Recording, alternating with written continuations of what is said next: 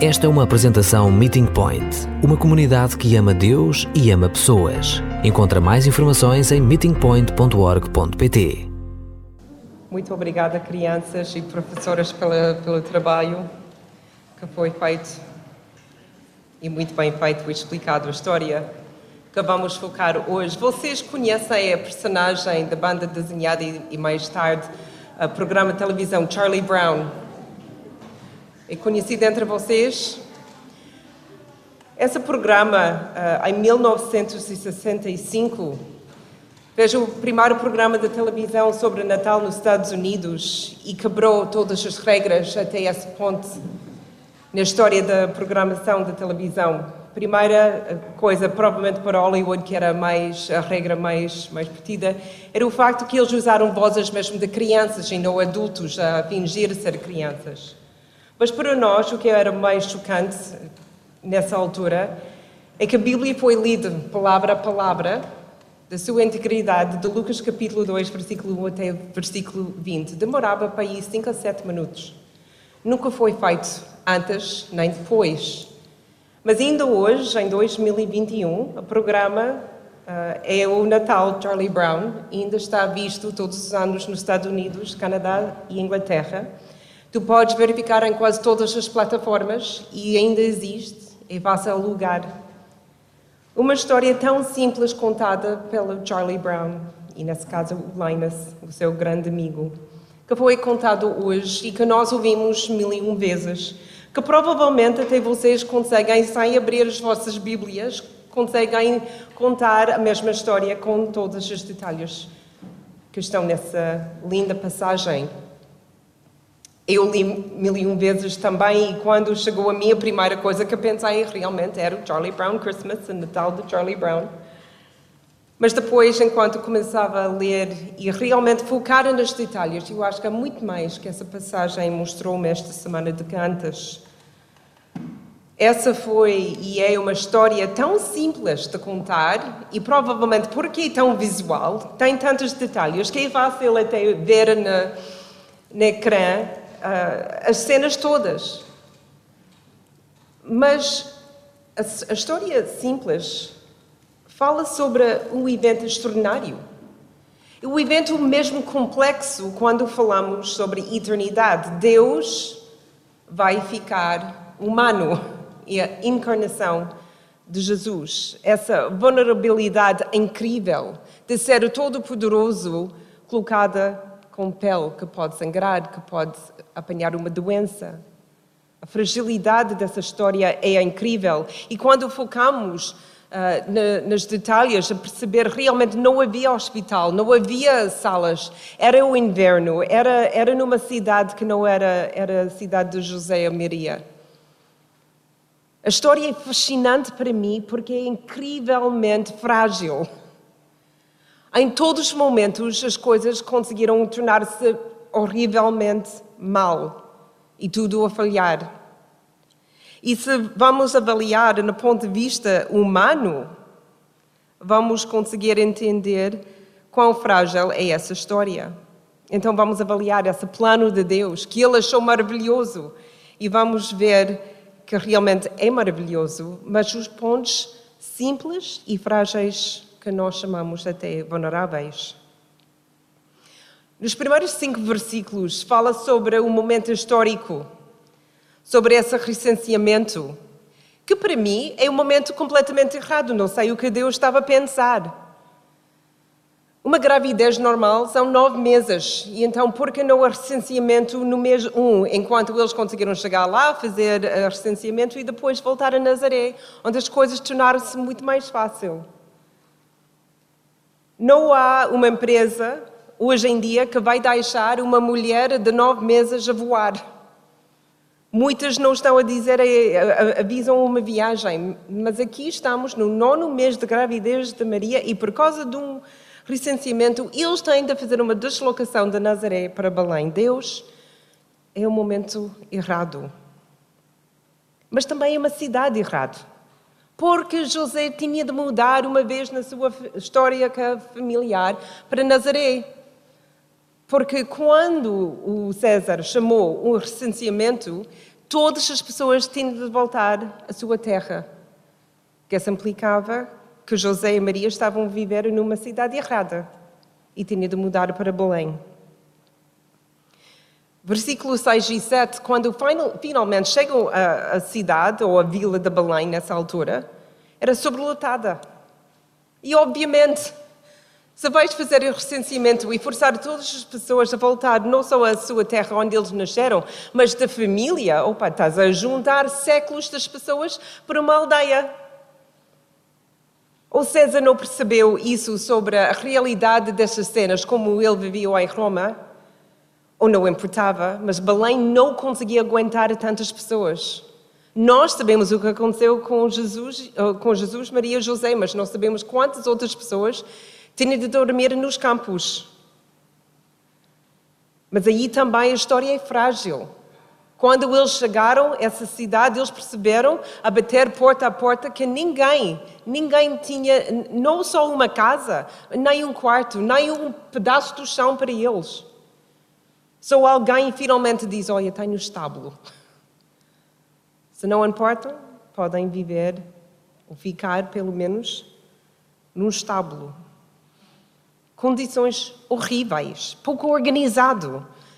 Deus não sabia que era o seu filho ser nascido nesse tempo? Não conseguiam planear melhor? E realmente, esse tinha sido o, terceiro ou quarto filho da Maria. Ok.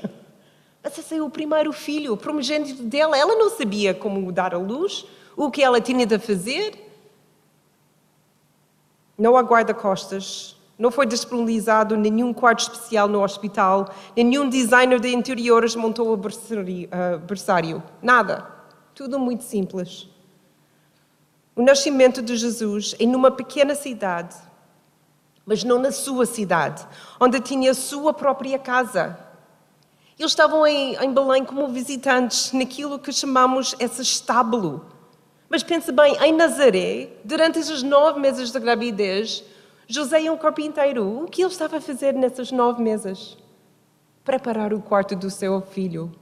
Imagina que ele tinha um berço lindo de madeira, que ele passou meses a fazer muito especial. Se calhar tinha tempo até de, de criar e fazer brinquedos. Mas depois deste recenseamento, tem de deixar tudo em, em Nazaré e chegam a Belém sem nada. Tudo o que eles tinham era muito longe eles não têm nada com eles, nem um berço de madeira, nem um berço, ponto final. Assim, Maria e José tiveram de pôr o seu recém-nascido, recém o Messias, o rei dos reis, no manjedouro, cheio de palha e no colchão. Não estavam rodeados de médicos ou mesmo de uma parteira, estavam rodeados com quem? Com animais. E essa imagem que nós temos aqui, ou no vídeo com peluches tão giras, ou, ou quando é mais real, animais uh, a dormir, os animais estavam a fazer as suas cenas, as suas necessidades, com todos os cheiros, os barulhos que os animais fazem. Jesus, o nosso Salvador, nasceu no meio disso. A concepção da Maria era sobrenatural, como vimos um anjo a dançar, tão gira assustar Maria, mas depois acalmar Maria. E a alegria de Maria, esse momento de conceição de Maria era espetacular. Deus não conseguiram fazer a mesma coisa com o seu nascimento? Nem um anjinho que podia estar lá a dirigir as coisas, a apanhar Jesus quando ele nasceu? Nada. Este era um momento tão simples, tão simples, tão humano. Nada sobrenatural de nascer no estábulo, no meio dos animais, sem parteira. É mesmo humilde. E depois, na simplicidade da história, na complexidade da história, versículo 8: os pastores, homens que viviam nos campos. O facto que, que eles fazem parte do cenário é bom e interessante, mas o facto que eles são personagens principais nesta história parece para mim estranho. Estes são homens simples que fazem o trabalho comum, guardando os seus rebanhos, rebanhos à noite, nos campos úmidos e frios. Nada espetacular sobre esse grupo de pessoas. Eu pensei, não faria mais sentido que anjo apareceu no meio de uma sinagoga enquanto os sacerdotes estavam em profunda oração a, a gritar também, Maranata, vem Jesus. Ou pelo menos num estudo bíblico entre, entre eles, a, a discutir a vinda de Messias. Mas não, ele escolheu um grupo de pastores, pessoas comuns, trabalhando num trabalho comum para dar as maiores notícias do mundo. E ainda por cima oferecer-lhes um concerto celestial. E se calhar é porque eles iam apreciar isso mais do que os outros. Algo especial só para eles, como eles tinham uma vida tão normal e banal. O que foi que Deus sempre disse sobre os humildes? Talvez fosse para nos mostrar que Deus raramente escolhe os extraordinários para mostrar o seu poder, mas os mais simples, os mais normais que estão a cumprir fielmente os seus deveres. Partilhar a boa nova com os pastores poderia ter corrido terrivelmente mal. Quem lhes daria ouvidos? Quem quer ouvir um grupo de pastores? Talvez eles não o contassem a ninguém de qualquer maneira. Eles eram pastores, afinal. Talvez eles não quisessem deixar os seus trabalhos. Era um grande risco passar essa notícia tão maravilhosa a homens simples no meio do seu trabalho. Versículo 13 a 15, os anjos, ah, ok, finalmente, finalmente chegamos a alguma coisa normal. Quando o Rei dos Reis vai nascer, o Messias, o Salvador, anjos. Eles são o aspecto menos simples dessa história. Sempre estamos a esperar para eles a, a chegar e aqui estão. Primeiro há um anjo e a sua luz encheu todo o lugar, apesar de ser noite. E os pastores, obviamente, tinham muito medo, mas muito rapidamente eles eram acalmados quando eles perceberam que a sua vida não, não estava em perigo. Mas eles eram mesmo os destinários de alguma boa notícia, diz o anjo. Mas talvez esta não era a notícia que eles estavam a, a esperar, ou, ou estaria ansiosamente à espera. Nós não sabemos se esses pastores eram pessoas mesmo religiosos. É possível que eles estavam a esperar para Messias no seu dia a dia? Ou essa noite, enquanto eles estavam a vigiar os seus rebanhos, estavam a ter uma conversa teológica sobre quando Messias iam chegar? Dúvido. Possível, mas dúvido. Mas quer que possam ou não, nunca teriam esperado ouvir falar do Messias desta forma. Nasceu hoje na cidade de David o vosso Salvador, que é Cristo, o Senhor. Talvez tenha sido uma desilusão para eles, ou mesmo inacreditável. Não que o Messias tivesse vindo, mas que ele tivesse nascido, um bebê. Messias, um bebê. Os sacerdotes nunca falaram sobre Messias como o bebê. Salvador, sim. Rei, sim. Conquistador, sim. Bebê? Não. Na semana passada, o Manuel lembrou-nos de como isto é inesperado. O mais frágil de todos os mamíferos é o bebê humano. E quando pensamos no bebê, pensamos em tudo menos o Messias, tudo menos do que um rei, realidade. Como é que um bebê iria salvar o mundo? Os bebês não são majestosos ou poderosos. Mas uma coisa que penso quando penso em, em bebês, são, são muito fáceis de aproximar. Quando vejo um bebê, é a alegria de pegar no bebê, de tocar o bebê. E Jesus nunca pediria isto, mesmo como um homem. Todos poderiam aproximar-se de Jesus e sentir-se seguros. Ricos, pobres, religiosos ou seculares, homens, mulheres, mesmo crianças pequenas. Jesus nunca perdeu a sua vulnerabilidade e a capacidade de aceitar as pessoas, de deixar as pessoas ficar ao pé dele. Ele era sempre gentil, cheio de bondade e sempre disponível para as pessoas, enquanto o bebê, enquanto o homem. Após esse anúncio inicial do anjo do Senhor, então o céu enche com anjos, que dão esse concerto espontâneo de louvor e adoração. Outra vez, finalmente, algo mais expectante do nascimento de um rei. Só há um problema. Não havia mais pessoas convidadas para o espetáculo. Eram apenas esses pastores. Embora que Belém ficou bastante perto, ou, ou, ou parece, ninguém na cidade notava que alguma coisa estava a acontecer nos campos.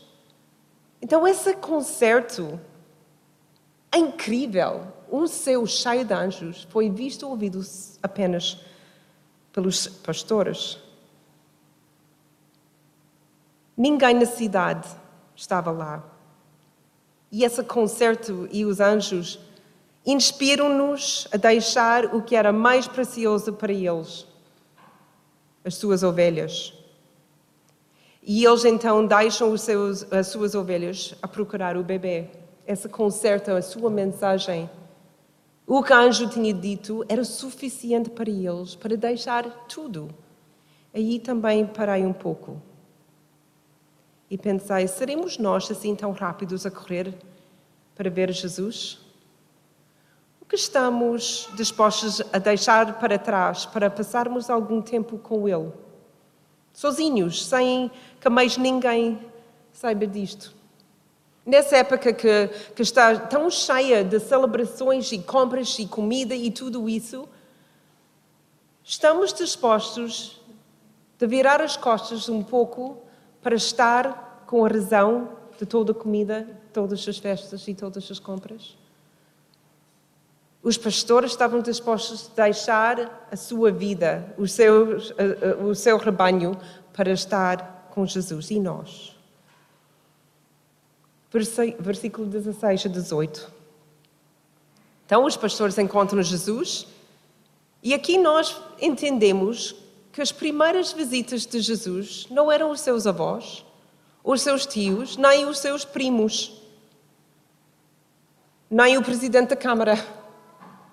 Eram pastores estranhos, alguém que Maria José nunca tinha visto. Nós temos um grupo de Zé Ninguém que trabalhavam nos campos e que se sentiram mais à vontade com ovelhas do que com bebês. E eles são as primeiras pessoas de olhar na cara de Jesus, Messias.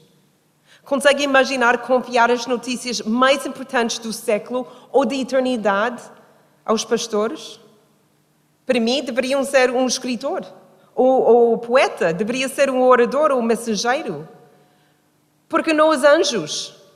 Os anjos estavam lá, mesmo ao lado, no campo, porque eles não chegaram a Belém e começavam eles a espalhar a notícia que Jesus tinha nascido. Mas não, os primeiros a partilhar o Evangelho, a boa nova de Jesus, foram os pastores. A mensagem do Evangelho ainda é entregue nas mãos de homens e mulheres frágeis. É dada a missão de uma entidade impopular chamada a Igreja. Torna a mensagem vulnerável e, no entanto, Deus disse que é o melhor plano que Ele tem para deixar o mundo conhecer de Jesus. E os pastores não, não começam a hesitar, devo fazer isso ou não devo? Eles espalharam a palavra a todas e foram tão convincentes que todos o que ouviram a sua história ficaram espantosos e queriam também ver o bebê. Se não se sente como grande orador ou, ou como se, se pudesse ser a melhor pessoa para contar a alguém sobre Jesus, eu acho que os pastores iam a compreender. Até aquela noite, aquela noite, eles estavam bastante contentes para estar com as suas ovelhas. Mas agora, de repente, estão a falar com, com estranhos, pessoas que não conheceram, sobre um evento incrível. E que timing! Aquele recenseamento tão irritante que perturbava completamente a vida cotidiana permitia que Messias nascesse numa multidão. Mais pessoas em Belém no momento que Jesus nasceu. Versículo 20. Depois os pastores regressaram ao trabalho. Os pastores não se tornaram evangelistas ou sacerdotes a tempo inteiro. Eles estavam muito felizes, cheios de alegria sobre o que eles experimentaram e, e com a sua missão. E eles continuaram com a, a, a, sua vida logo depois disso no campo, porque era melhor para eles. É, é o que Deus diz, é o vosso trabalho. E a partir desse momento eles caíram da história. Mas eu não acredito que a história tenha caído deles. Acho que a história ficou com eles. Quantas pessoas que viveram em Belém as encontraram nas semanas, meses ou até anos mais tarde? Conta-me novamente sobre esta noite. O que viu? Como são e como são os anjos quando eles cantam? E aquele bebê, ele era giro? Era parecido com todos os outros bebês ou, ou notaram alguma coisa diferente? Será que ele estava mesmo deitado em cama, em cima de alguma palha? Ou talvez anos mais tarde, outros visitantes vieram ter com eles e relataram: aquele bebê já cresceu e está a fazer milagres. O seu pai morreu, mas a sua mãe ainda está viva e agora ele tem irmãos e irmãs. E ele está a fazer coisas incríveis. E pensamos que vocês tinham razão. Acho que ele é realmente o Messias. E depois, mais tarde, já ouviram? Eles crucificaram aquele homem que viram quando era bebê. Eles disseram que ele era uma fraude, disseram que ele era um blasfemo, disseram que ele não era o Filho de Deus, que ele não era o Messias. Vocês estavam enganados. Alguém regressou três dias depois? Alguém lhes disse que o pequeno bebê que viram e que se tornou, que tornou homem voltou à vida e provou que ele era mesmo o Messias? que ele era realmente o seu Salvador. Eu espero que alguém tenha feito. Conto essa parte da história, da minha imaginação, porque o simples nascimento de Jesus não é acontecimento isolado e deve ser, tem de ser contado como uma história completa. O bebê e o cordeiro sacrificial são uma história singular, com capítulos diferentes mas unidos com amor e compaixão, autossacrifício e salvação, não celebramos Natal sem Páscoa. E Páscoa é incompleta sem Natal. Celebramos no dia 25, mas com os olhos sempre para a cruz. Esse é o início da nossa salvação, a encarnação de Deus. Mas o seu trabalho é só completo na Páscoa. É uma história Versículo 19 é o meu versículo preferido sobre Maria, que foi contado também quando o anjo falou com ela sobre a sua gravidez. É repetido o que ela faz, porque eu, eu penso que revela muito sobre a sua personagem e o que hoje me desafia. Porém, Maria guardava todas essas coisas no seu coração e meditava nelas. Maria não se esquece de nenhum momento vulnerável da sua história. Desde o momento em que Gabriel falou com ela até Jesus morreu e ressuscitou. Ela guarda as coisas no seu coração e pondera-as, reflete sobre elas, medita sobre elas. É fácil deixar as coisas acontecer por nós, à medida que nós nos deixamos apanhar pela citação das coisas. Estamos convencidas que neste momento eu nunca vou esquecer, é tão importante. Então, se calhar até guardávamos também nessas coisas, mas quando é que nós temos tempo para parar a refletir sobre essas coisas? É raramente que lembramos de parar no fim do dia ou no arranque do dia seguinte para, para pensar e meditar sobre o que no momento de nossa vida era tão importante, mas Maria guardava todas essas coisas e meditava neles. O que Deus quer dizer conosco hoje sobre essa sua história? Que parte disso se, se destaca para nós? Ou o que nós não gostamos, que nos incomoda? O que nos intriga? Se calhar podemos dar-lhe o nome de uma das coisas, mas será que vamos ter tempo para ponderar? Para nos perguntar mais tarde, por que é que tive essa reação? Ou porque não estou a reagir a nada disso? Igualmente importante pensar e refletir. Uma história tão vulnerável que podia ter corrido mal em tantos pontos. Desde não chegar a Belém até ter dormido lá fora, pondo em risco a vida tanto de Jesus como de Maria. até os pastores que não prestam atenção, ou pior ainda, que não se preocupam com o que viram. Mas Deus tratou esse nascimento com tanto cuidado e com o seu grande cuidado continuou a manter as coisas simples. Um simples casal, um simples estábulo, uma simples cama com simples visitantes. Jesus nasce, o Rei dos Reis e o Senhor dos Senhoras, num berço de palha.